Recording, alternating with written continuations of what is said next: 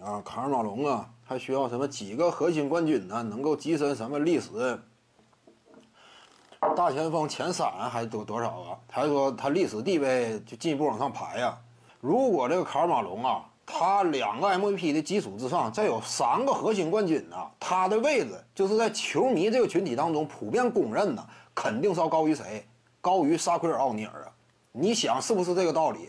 卡尔马龙本身呢，他其他的荣誉厚度就足够。你比如说跟沙克尔奥尼尔比啊，冠军短你一个，但你有一个是老二嘛，你老大冠军顶多就三个。而我个人荣誉呢，小荣誉堆积，我不逊色于你，MVP 我比你多一个。那你说他俩谁地位高呢？卡尔马龙只要说拿了三个老大冠军啊，他的位置就能力压。沙克尔奥尼尔，这话一点不夸张吗？那他历史地位呢，就会跻身前十啊。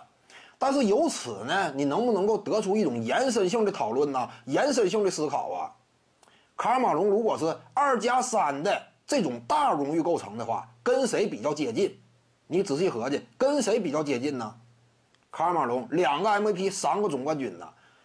我之前为什么谈斯蒂芬库里啊？差不多有跻身前十的这样一种基础的。条件的二加三嘛，目前你都不需要给卡尔马龙假设呀。斯蒂芬库里当下个人以及团队的顶尖荣誉就是二加三呐。看没看到啊？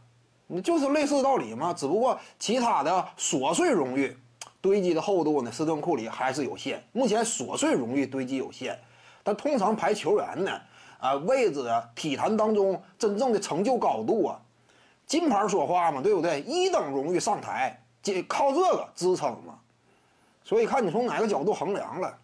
徐静宇的八堂表达课在喜马拉雅平台已经同步上线了，在专辑页面下您就可以找到它了。